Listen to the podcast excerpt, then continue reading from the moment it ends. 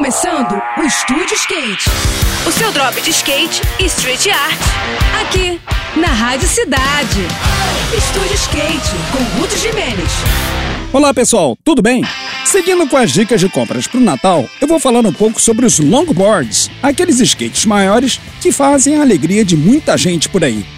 Antes de qualquer outra coisa, é preciso que se saiba o tipo de rolê que a pessoa quer fazer com o seu long, até porque o equipamento pode mudar bastante de acordo com a modalidade.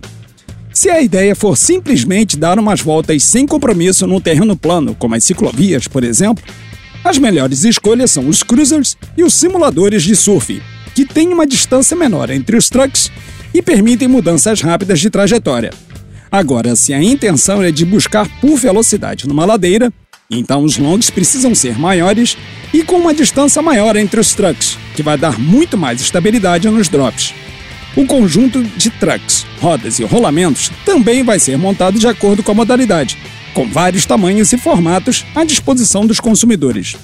Seja qual for o caso, as dicas infalíveis são duas. Use sempre equipamentos de proteção, principalmente o capacete, e compre tudo numa skate shop. Aí sim, a diversão da sessão tá garantida. Eu vou ficando por aqui com mais esse rolê de skate na Rádio Cidade. E agora a gente segue com a programação. Saiba mais sobre os universos do carrinho e dos longos no nosso perfil do Instagram, que é o Estúdio Underline Skate, tá bom?